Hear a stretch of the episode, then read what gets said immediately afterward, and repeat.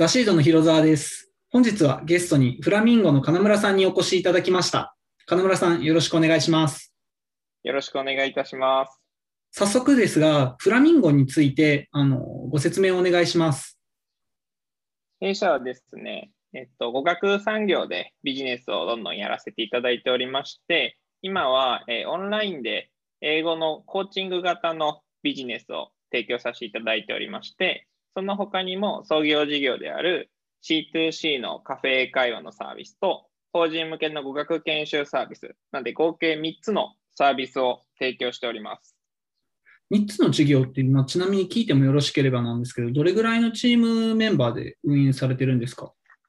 と、アルバイトとかも含めて合計10名程度でやってます。すごいですね。3つの事業を10名ぐらいで回されてるっていうことで。なので、日々大変です。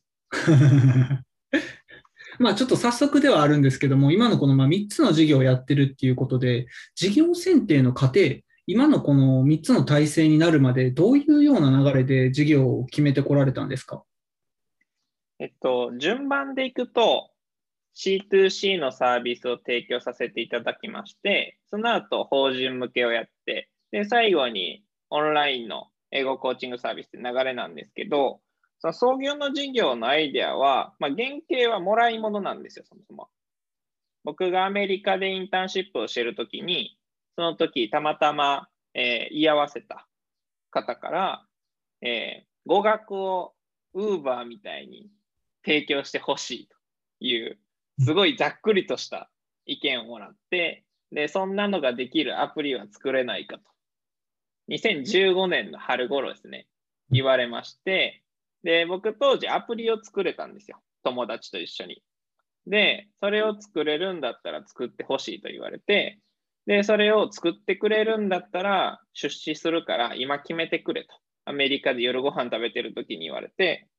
あ、じゃあ作るんでって言いまして、で、日本に帰ったのがきっかけですね。で、ただその、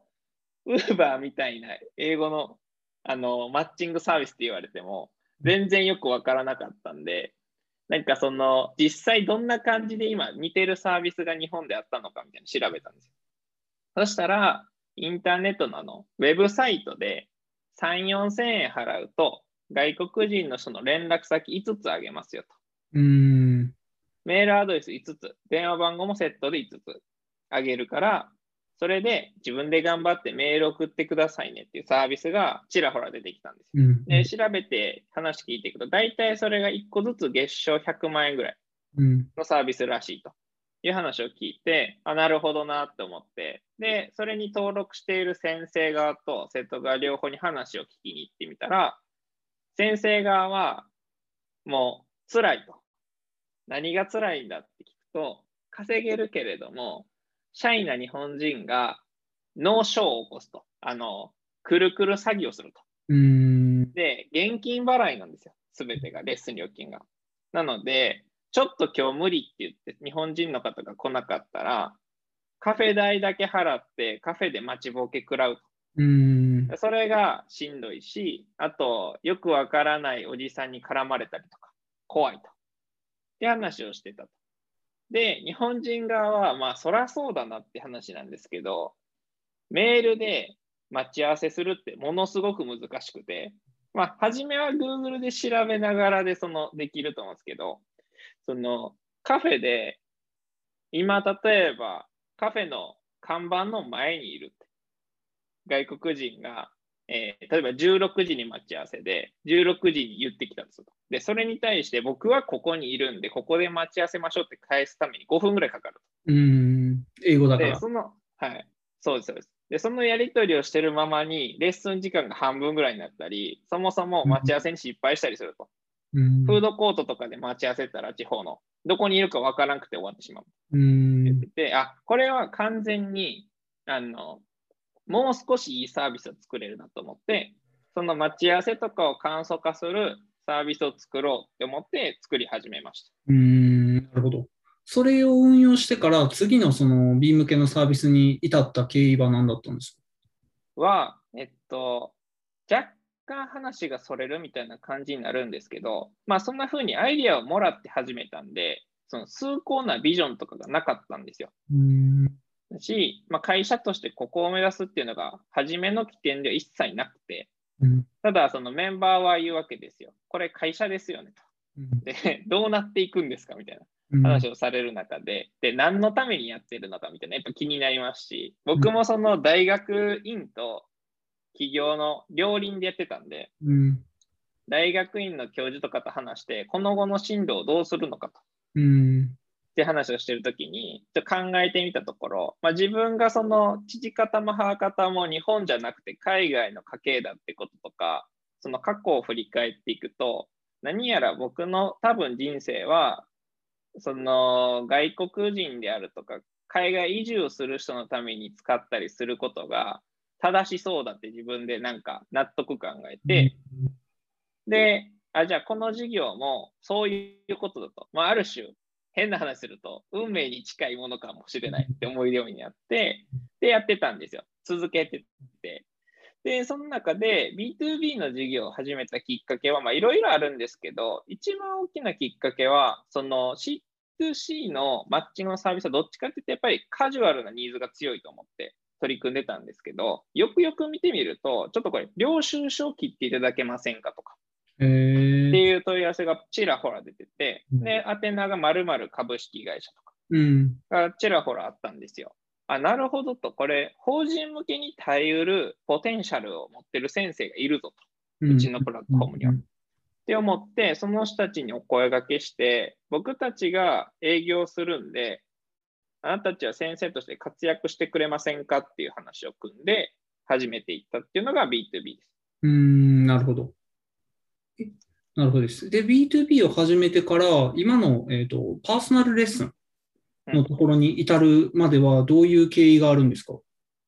で、多分この C2C のカフェ会話と、その B2B のレッスンって、まあ、イメージつきやすいと思うんですけど、今やってる英語コーチングってまだ市民権を得てないぐらい、その、語学にめちゃくちゃ詳しい人だったら知ってるかもしれないですけど、知らない人だったら、なんだそれはみたいな感じだと思うんで、まずそこから簡単に説明すると、まあ、ざっくり言うと、ダイエットでライズアップがあるように、英語学習にもライズアップみたいなのがあってもいいんじゃないかと。うん。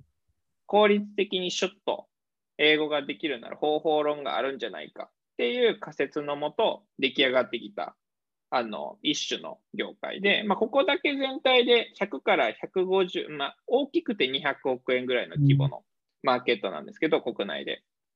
で、それが2016年から17年ぐらいからあの本格的に市場が作られてきていて、で、僕たちは2020年の4月っていう、まあ、言うならばほぼ最高発ぐらいうん。で始めてるようなサービスなんですけども、えっと、これをやり始めたきっかけは、もうシンプルに2020年4月、3月は、そのコロナの影響が僕たちの事業にも来まして、まあ、全てリモートワークってなる中とかもありますけど、何より僕たちカフェでのレッスン提供してたんですよ。うん。うん。そしたらカフェって緊急事態宣言下で全て閉まったんですね。うん。うん。で、僕らが、まあ、すごく勝手な話で、インフラとして利用させていただいてた飲食店の方々が、すべてお店閉めてしまったんで、C2C サービスのトラクションが一気に下がったんですよ。うん。で、かつ B2B に関しても、その3月、4月って、法人様に受けると、採用活動とか、そういったものを活発化する時期なんですけど、僕たちのクライアントの窓口が人事部の方が多くて、うん。で人事部の方って採用と研修両方両輪であのされている方が多くて、なかなかその語学研修にプライオリティを避けなくなってきたうん。みたいなことをおっしゃる方も増えてきて、あこれはやばいぞ。と シンプルに思う中で、まあ、僕たちそのここまでその2020年の4月なんで、まあ、5年間やってこれた一番の原動力は、その語学の先生方の力があったからこそだったんで、まあ、そこにまず目を向けて、彼らが仕事が飛んでると、彼ら。うん。うん。で、しかも日本から出れないと。戻れないと。うん。って中で生活が苦しいと。しかも個人事業主なんで、あのしかも法人登録とかするほどの規模でもない個人事業主なんで、生活がダイレクトに厳しいと。その補助金もないと。いうふうになったときに、やばいねとなって、一緒に何かできないかなって相談する中で、まずはやっぱオンラインにするべきだろうと思って、その次に法人向けに派遣したあの渡辺っていう、まあ、日本人講師だったんですけど、日本人講師が、えー、ちょっとユニークなことやってるらしいと。うん、で、何ですかって聞いていくと、英語のコーチングをやってますと。まあ、さっき言ったライズアップみたいなことやってます。それが受けがいいんですと。うん、で、うちの大口のクライアントでも、なぜか渡辺が人気だという話があって、話聞いていくと、僕はレッスンをしてません。コーチングをしていますってすごい語り出して彼が。あなるほどねと。そこにニーズがあるんですねと。で、その彼の C2C のサービスでのデータベースのデータを見てみても、もう言ったらトップ10ぐらいに入るぐらい人気だと。うん、あこれはニーズがあるぞと思って、で、見渡してみると、市場の中で英語コーチングをオンラインに特化してやってるとこはないし、うん、ってことで、まあ、4月にそこにチャレンジしようかと思って始めてみたっていうのが去年の春ですね。うん、なるほど。今なんかそのオンラインコーチングの事業がかなり順調になんか伸びていってるみたいなんですけど、あの、なんかこれが、あの、刺さってるなみたいなポイントとかあるんですか？でいくと、その刺さってるなってポイントはもうすごくシンプルかなと思ってまして、そのうち英語コーチングの中でのポジションを結構明確化したっていうのがきっかけというかだと思うんですけど、その英語コーチングって言ったらその短期で伸ばすってとこなんで、それだけ強い必然性、英語を身につけなきゃいけない必要性がかなりあのたぎっているお客さんが多くて、うん、そういった方って大体あの、中級者から上級者レベル。まあ、 TOEIC でいくと700点は取れてるよねっていう方、方が、まあ、外資系に転職するからもう少し上げたい。海外赴任があるから上げたい。みたいな、その短期でぐっと伸ばす。あの、ある程度勉強はできるけど、英語だけ苦手だみたいな方が使っているサービスだったんですけど、まあ、これどこまで話していいのか分かんないですけど、社風でオープンだって言ってるんで、まあ、話しちゃうと、僕からすると、英語コーチングっていうのは、その層よりも、より一層レベルがまだ低レベルにある英語の初心者って呼ばれる層の方が、英語コーチングにおけるその価値を感じやすいし、うん、あの届けやすいし、かつ、その使った時の付加価値が大きくなりやすいなっていう考えが、そのいろいろユーザーヒアリングしていった中で気づいていきまして、で、そこに、えー、特化したカリキュラム、英語コーチング、英語コーチングでも、初心者層が英語を伸ばすためにはこうあるべきだ。こういうサービス形態にするべきだ。こういうコーチの研修をするべきだみたいなことを、まあ、徹底しているっていうのが、えー、っと、まず初心者にとって刺さっていると。で、かつ、その中級者以上の方々にとっても、あの、喜んでいただけているポイントがあって、その、やっぱ中級者から上級者の方に、大体他社って3ヶ月でグッて伸ばすっていう話なんで、やられてるんですけど、それでついていけないよって方もいるんですよ、やっぱり。スパルタすぎて。それに対して、うちは初心者でもできる4ヶ月のカリキュラムになってるんで、その、それについていけなかった人が次に選ぶ先としてうちを視野に入れてくれるっていうところも出てきたっていう、この2つが今、あの、昔に比べては調子が良くなってきたなるほど。なと思います。なるほど。ありがとうございます。ちょっと話は変わるんですけども、創業期に気づけてたらよかったこととか、気づいてよかったなっていうことについて、うん、あのお話ししてもらえたらなと思うんですけど、何かあったりしますか？なんか、これが一番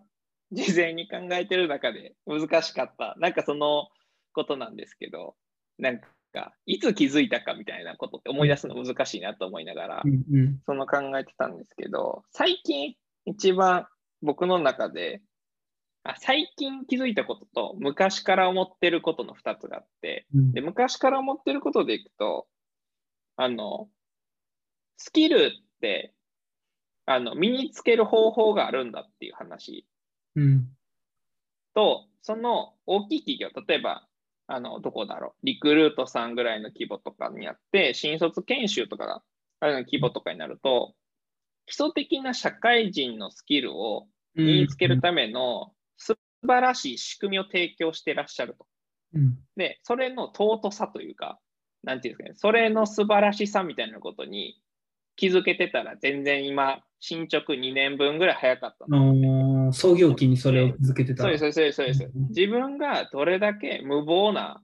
その、あの、これ、個人投資家の方とお話ししてるときに言ってもらって分かりやすい例えだったんですけど、まあ、言うならば、金村自身は、えっと、ドラクエ、ドラゴンクエストでいくと、始まりの街で手に入る木の剣みたいなものを持って、一番最後のダンジョンに行っていたみたいうん。な。で、本当はなんか、いろんな呪文を覚えたり、うん。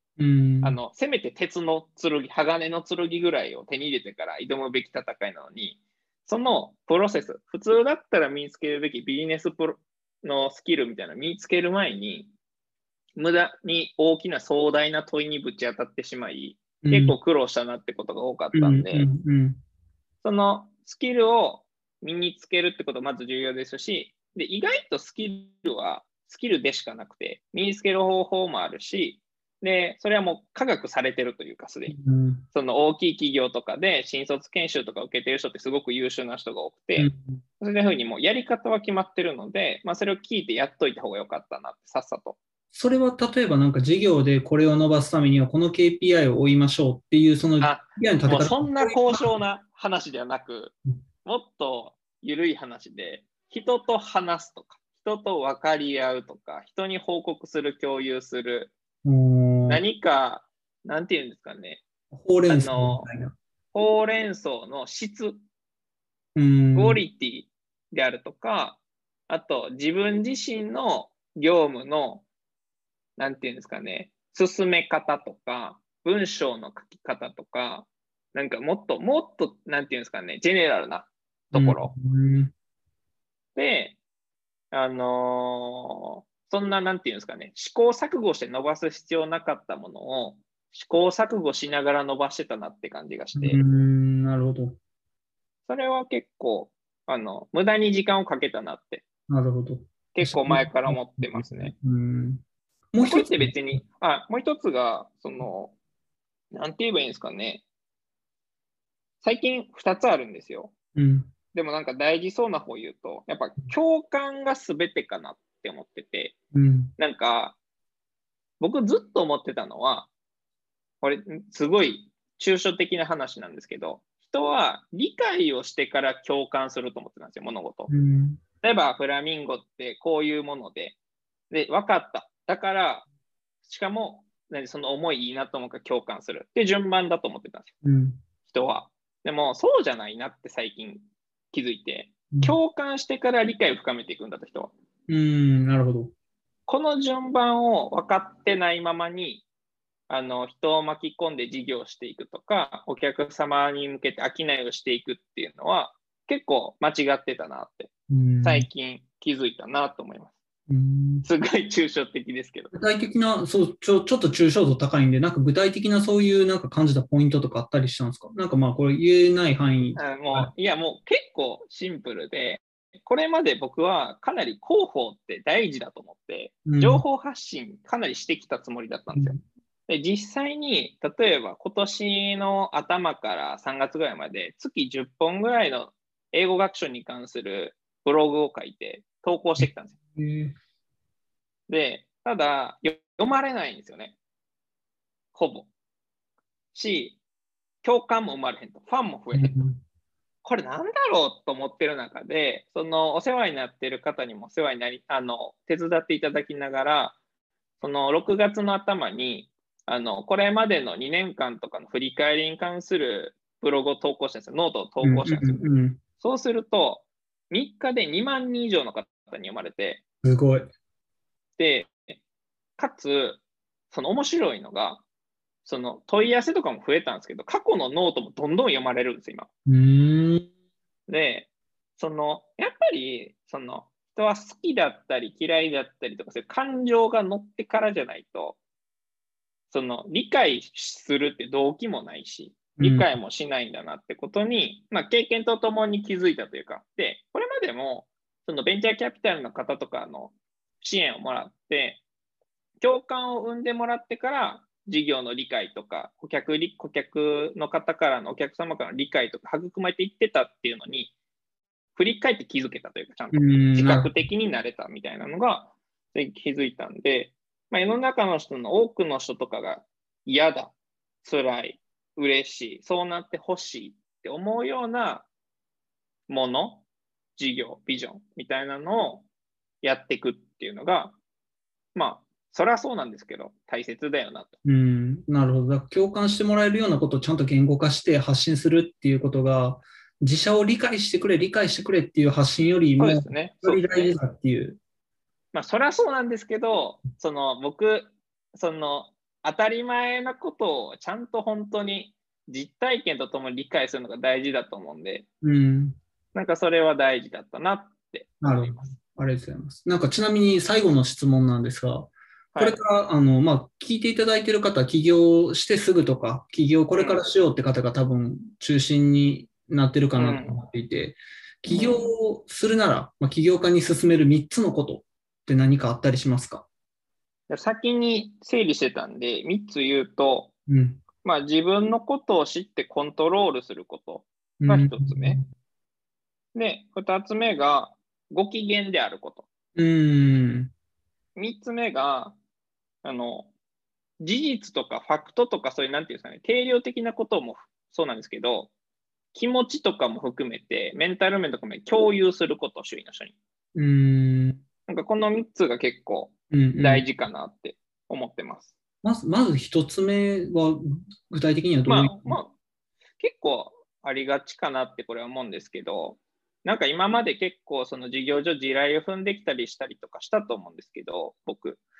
大体の引き金って自分のコントロールを失ったり、自己理解が甘くて、あの制御しきれなかったことによって何かが起きて、でそれが3ヶ月後ぐらいに爆発するみたいな。ことが結構多かったんですよ。例えばメンバーとのワンオンワンで言いたくもないのにきついことを言ってしまう。例えば、なんだろう、一時的にふってちょっと怒ってる時に、なんかカッとなってトゲのある感じで言ってしまって、それが大きく一つ相手にとっては響いてしまって、なんかそのパフォーマンス出にくかったり、なんか怯えとか、本当に思ってること言いにくい関係になったりとか、うん、で、結果退職とかパフォーマンス低下とかにつながってしまうとか、結構その、一瞬でそうなるわけじゃなくて、なんかその、自分がコントロールをしきれてなかった時にやってしまったことが積もっていってどんどん、うん、あの爆発するみたいな結構多いと思うんですよね。うんうんうん。交渉とかも、なんかそういうメンバーだ、社内の話が社外とかでもそうだと思って、変に強がるとかって、例えば、怯えてる自分に無自覚だったりとか、テンパってるから、例えば、こういう計画でいけますかって聞かれたときに、テンパってると、いけますってだけ言っちゃったりすると思うんですけど、冷静だったら、いけますし、行きたいと思ってます。ただし、こういうシナリオがあったらうまくいかないかもしれませんまでちゃんと付け加えると思うんですよ。テンパってない人間やったら。まあ、みたいなのが僕は大事だと思ってて、でそういうのを避けておけると爆発がないというか、地雷の。うん、結構持っているんで、それが一つ大事かなと思います。じゃあ、まあ1番に関連して2番の。ご機嫌であること。うん、まあなんか自分すら幸せじゃないのに、周りの人は幸せにできないだろうっていう。うん、なんかこれは結構、なんていうんですかね、右脳左脳でいくと、右脳側の感覚なんですけど、うん、やっぱり幸せそうな人の周りには幸せそうな人がいるっていうのは、6年ぐらいこの業界にいて思っていることで、美味しいもの食べてる人の周りは美味しいもの食べてるし、素晴らしい事業作ってる人の周りには素晴らしい事業作ってる人がいるし、まずは自分がご機嫌にならないと、社員、メンバー、ステークホルダー、誰一人ご機嫌にならないんで、うん、っていうのは、あの、なんていうんですかね、経験ベースのただの直感ですけど、うん、結構持ってるとことしてある感じですね。最後、一つは、まあ、最後は、その、なんて言えばいいんでしょう。これ結構自戒の念も込めてなんですけど、変な我慢はいらないなって思っていて、うん、その、僕、すごいしょうもない話で、男子バレーボール部に高校入ってたんですけど、その時に僕の部活、僕副キャプテンで、キャプテンで平田君ってやつがいたんですよ。うん。で、平田君、スポコンなんですよ、すごい。で、顧問にすごいチームが劣勢になってる試合の真ん中ぐらいの時間の緊急ミーティングで、顧問が平田君に対して、深夜、男の美学は何だって突然聞いて、うんで、平田深夜君が即答したのが、痩せ我慢ですって大きい声で言ったんですよ。うんそういう環境で育ってたからゆえなのか、なんかやっぱ痩せ我慢するみたいなこと結構あって、うん変に格好つけるみたいなとこ結構あるんですけど、うんなんかそういうのはあんまりいいことなかったなっていう、会社経営してる中では。よりかは、めちゃめちゃその頼んない感じかもしれないけど、小出しでもいいし、ああ、めんどくさいなとか、しんどいなとか、ビビるわとか、そういうネガティブな気持ちとかも、その、溜め込まずに、周囲の人にはちゃんと共有する。でも頑張りたいですみたいな。っていうのは、まあなんか、今からチャレンジする人にはあんまり響かないことかもしれないですけど、なんか、やっといて損はないことかなって思います。全部ひっくるめてありのままでいるっていうようなことなのかもしれないですね。そうっすね。うん、なるほどです。ありがとうございます。すいません。あの、お忙しい中、いきなり時間をいただいたんですが、いえいえ。はい。なんか最後、フラミンゴの、あの、宣伝であったりとか、あの、最後だったりあればよかったら。多分、僕的にやっぱ一番今、重要な役割は採用なんで、うん。その今、例えばスタートアップ業界にいて、マーケティングで活躍したいなって思っている方と、まあ、語学の業界、広くいらっしゃって、その自分が作った、自分たちで作ったっていう商品、プロダクト、会社を作りたい。そういう、そういう思いがある人にとって今って一番うちってちょうどいいフェーズかなと思ってるんで、まあそういう、なんていうんですかね、やったったぞみたいなものを作りたいっていう気持ちがある人うん、うん、うん。は、ぜひあの、ツイッターとかでお声掛けいただいたら、今すごい採用頑張ってるんで、ぜひ来ていただきたいなと。この7、8、9ぐらいで、え2名ほど採用しないといけないんで、結構緊急の。その年齢問わず、あうのんそういう危害がある人。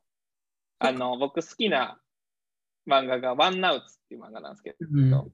そこでワンナウツ好きな人だったら多分大体大丈夫なんですけど、その、俺が、俺が勝たせるんだっていうセリフがあるんですけど、うん。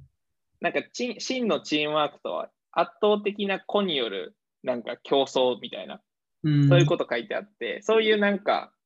健全なエゴがある人うん。とお話しして、あわよくば一緒に頑張りたいなと。なるほどです。そういう方は、はい金村さんのツイッターアカウントに DM を送れば問題ないです。もう即レスします。あ、了解です。はい。じゃあ、すいません。お時間いただきありがとうございました。ありがとうございました。引き続きよろしくお願いします。よろしくお願いします。